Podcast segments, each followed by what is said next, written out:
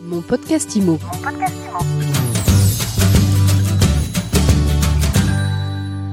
Bonjour et bienvenue dans ce nouvel épisode de mon podcast IMO.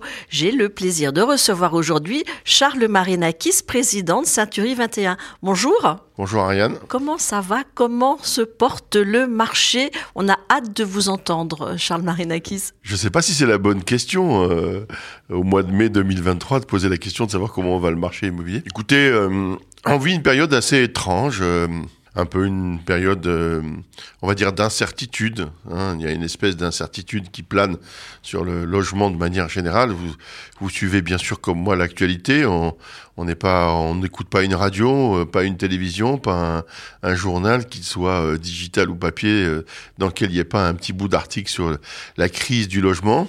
Donc ça contribue probablement à créer une espèce de, de pas un malaise, mais en tout cas une incertitude sur ce marché-là, et qui se traduit euh, dans le comportement du marché. Voilà. Donc euh, beaucoup d'acteurs s'expriment, tout le monde a un avis euh, sur l'immobilier, sur le marché, ce qu'il faudrait faire, pas faire, ce que devrait être le logement, ce qui devrait pas être. Voilà, donc tout ça fait un espèce de brouhaha ensuite médiatique et je comprends que nos clients s'y perdent un peu. Voilà, je crois qu'il faudrait revenir à des choses un peu plus rationnelles et, et en tout cas je l'espère que les annonces qui seront faites par le gouvernement le 5 juin sont de nature à probablement rassurer les gens d'une part sur l'avenir du logement en France, mais aussi stopper un peu ce brouhaha médiatique que je considère comme étant un handicap. Vous étiez un des premiers à annoncer une baisse des prix il y a quelques mois. Force est de constater que ça baisse, mais très très légèrement. Qu'est-ce qui empêche le de s'ajuster? Alors, vous avez raison. Euh, vous savez, à l'époque, ça m'a valu euh, quelques commentaires sur les réseaux sociaux, notamment sur le prix du mètre carré parisien. Moi, je suis assez content de voir que ces prédictions-là se réalisent. Et c'est vrai, en revanche, j'espérais, euh, en ce qui me concerne, c'est vrai, une baisse des prix plus marquée qu'elle ne l'est en ce moment. À fin avril, les prix euh, par rapport euh, au début de l'année, si on les compare à 2022, n'ont baissé que de 2,1% à la baisse, qui est peu, en tout cas pas suffisant, vous avez raison, pour réguler le marché. Bah, D'abord, c'est un cycle long. Hein. Alors, je crois qu'il faut être patient, le temps que cette pédagogie et, et que nous, les agents immobiliers, fassons notre travail et arrivions à convaincre nos vendeurs qu'il y a une absolue nécessité à ce qu'ils ajustent leur prix. Ça prend du temps, c'est un cycle relativement long. Il est entamé ce cycle-là puisque la volumétrie des transactions a quand même baissé de 15%, donc il se fait moins de transactions aujourd'hui. Et on peut imaginer que la conséquence, l'étape d'après, c'est nécessairement l'ajustement du prix. Et puis je reviens sur ce brouhaha médiatique, je reconnais que tout le monde est un peu dans l'expectative et peut-être que si j'étais vendeur aujourd'hui, j'attendrais peut-être aussi euh, les annonces du 5 juin, de voir ce que ce à quoi ou à quelle sauce qui va être mangé, est-ce que le gouvernement va me réserver au niveau du 5 juin. Vous pensez vraiment que le 5 juin, il va se passer des choses euh, où il y aura un avant, un après pour le vendeur ou l'acquéreur? Alors non, je ne pense pas ça, mais je pense qu'on peut le penser en revanche. Voilà. Qu'est-ce que vous leur dites, vous? Comment on mobilise son réseau d'agents immobiliers dans la conjoncture actuelle? Et surtout, qu'est-ce qu'ils disent, qu'est-ce qu'ils doivent dire à leurs clients? D'abord, nous, euh, ça peut paraître un peu paradoxal, mais euh, on ne se réjouit pas de cette situation de tension sur le marché, et on la considère comme une véritable opportunité. Une opportunité en cela, si vous voulez, que les agents immobiliers ont enfin l'occasion, ce qui leur était pas forcément arrivé depuis quelques années, de reprendre la main sur leur métier, de réapprendre leur métier qu'ils avaient probablement un peu par facilité, un peu oublié, qui consiste, et c'est le principe même de la loi Hoguet et de l'entremise, de mettre les parties euh, d'accord sur la chose et sur le prix. Et puis dans la chose et le prix, bah, il y a le prix. Et, ce travail, si vous voulez, sur le prix,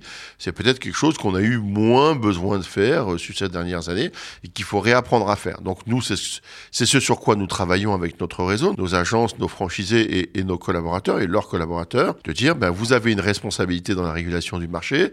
Jean-Marc Torolion, l'ancien président de la FNAM, rappelait, pour ceux qui l'oublieraient, notamment certaines plateformes qui se gargarisent de détenir des parts de marché, que les agents immobiliers que je vais qualifier de traditionnels, parce que c'est plus joli que vitré, détiennent encore 70% de parts de marché, pour ceux qui l'auraient oublié, voilà, et qu'à 70% de parts de marché, on a une responsabilité vis-à-vis de ce marché-là, qui est notre contribution professionnelle à sa régulation, voilà.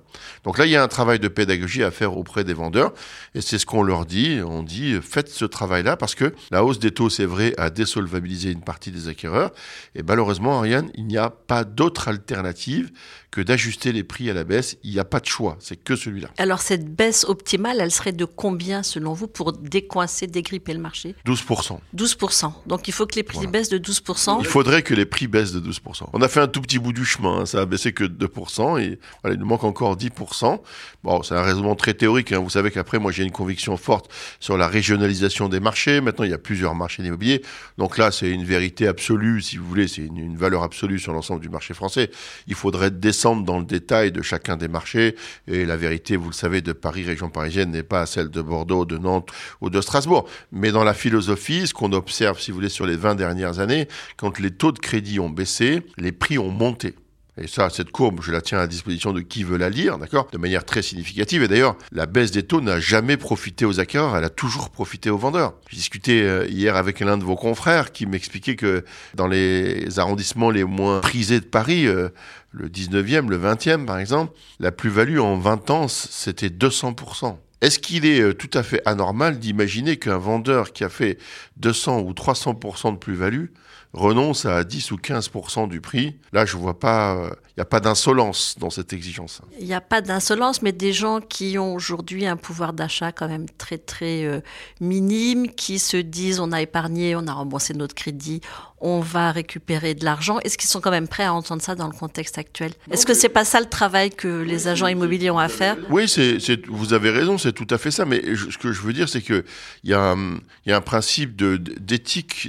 Je serais presque dans l'éthique immobilière. Je ne sais pas si on peut définir ça comme ça à un moment donné, si vous voulez, quand un vendeur fait un effort, moi je conteste pas l'effort d'épargne et la constitution du patrimoine, au contraire. Ce que je dis, c'est que à un moment donné, ça n'est qu'un manque à gagner. C'est-à-dire, c'est pas confiscatoire ni privatif, vous voyez. Donc, si vous n'avez pas besoin de vendre, ben, conservez votre patrimoine. Mais à un moment donné, si vous êtes dans la logique de réaliser vos actifs, eh bien, il faudra que vous vous adaptiez au prix du marché. Voilà. Il n'y a pas d'alternative.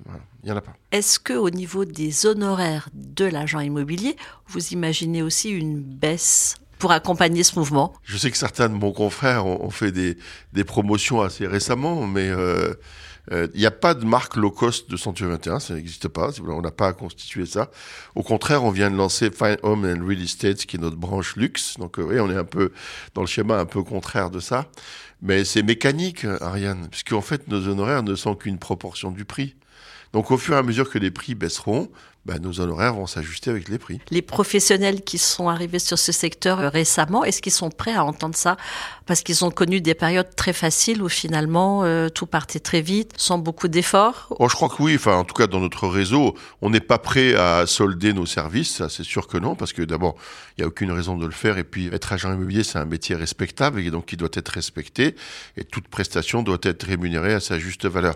Après, dans ce que je vous dis là, il y a aussi à sa juste valeur. À un moment donné, c'est normal qu'on accompagne le mouvement. Il y a une proportionnalité entre la baisse du prix et la baisse des honoraires. Je crois que ça, par contre, il faut tout à fait l'entendre. C'est tout à fait logique qu'on accompagne la démarche du marché. On serait un peu déplacé si on avait l'exigence de la baisse du prix du vendeur et si euh, proportionnellement nos honoraires s'ajustaient pas. Là, pour le coup, ce serait un non-sens. Mais on n'est pas dans cette dynamique-là.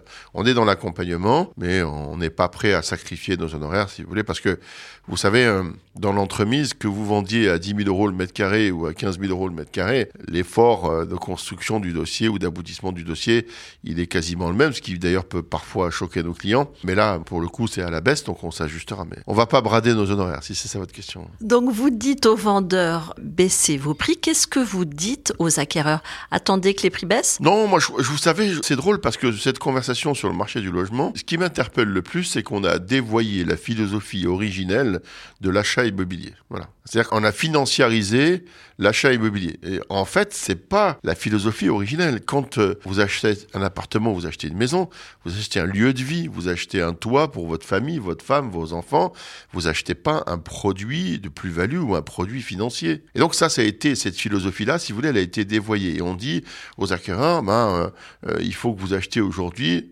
Mais la question, c'est est-ce que vous avez besoin ou envie d'acheter aujourd'hui? Est-ce que ça correspond à une étape de votre vie personnelle, familiale, d'accord, ou professionnelle, qui justifie que vous achetiez une maison ou un appartement aujourd'hui?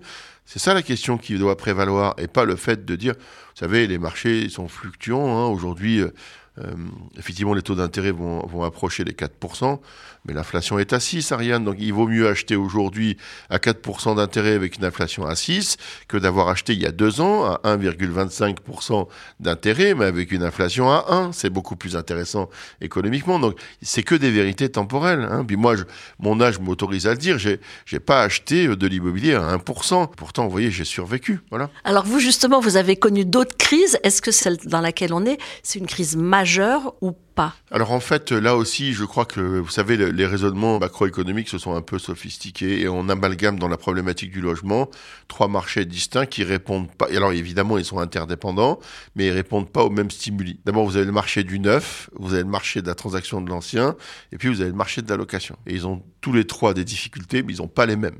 Et donc on les résoudra pas d'un coup de baguette magique. Il faut les traiter pour ce qu'ils sont parce que ils ont des symptômes et des pathologies qui sont pas les mêmes.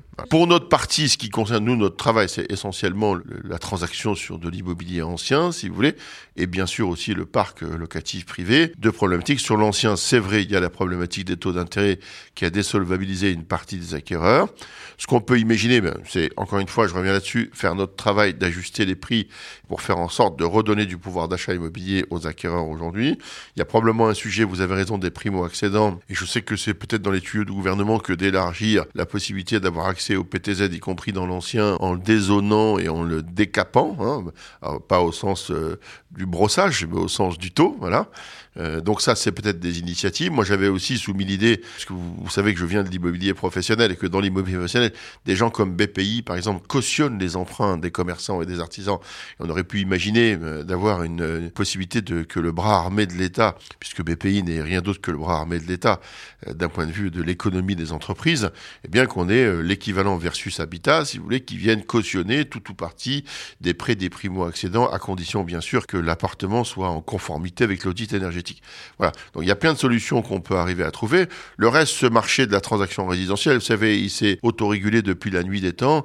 Je crois qu'il faut lui laisser le temps au temps. On est aussi dans un régime d'impatience. Il faut que les choses s'autorégulent normalement. Et en revanche, je le redis, nous, les agents immobiliers au sens large, pas seulement le réseau 121, le réseau 121, mais, mais aussi mes confrères, avons une responsabilité dans la régulation du marché. On, doit faire ce travail. Malgré cette conjoncture maussade ou morose, où vous en êtes tout du développement du réseau Century 21 Mais Ariane, euh, vous savez, on cartonne, je vais vous dire, on cartonne. Et oui, parce que certains de nos confrères qui avaient choisi de s'installer euh, comme agent immobilier indépendant, euh, sans, sans, rallier une enseigne ou un réseau, peut-être qu'ils n'avaient aussi jamais connu des situations de tension aussi difficiles que celle-là. Et c'est vrai que de rejoindre une organisation comme la nôtre, de rejoindre une marque comme 121, qui existe, je le rappelle, sur le marché français depuis 35 ans, qui a malgré tout euh, un savoir-faire formalisé qui est très abouti et qui a traversé beaucoup de crises, c'est extrêmement rassurant. Et donc, euh, c'est vrai qu'on est extrêmement sollicité, soit par des confrères qui sont déjà installés,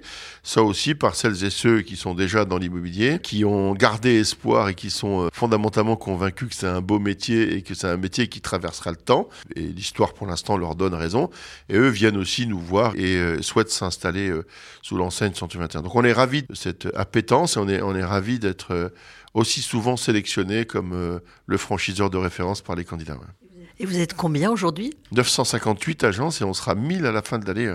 Je vous inviterai à souffler les bougies, euh, Ariane, je vous promets. Merci beaucoup, Charles Marinakis. Je vous dis à très vite donc pour souffler les bougies. À bientôt pour la gâteau d'anniversaire. Merci. Merci et à très vite pour un nouvel épisode de mon podcast IMO à écouter tous les jours sur MySuite IMO et sur toutes les plateformes. Mon podcast IMO. Mon podcast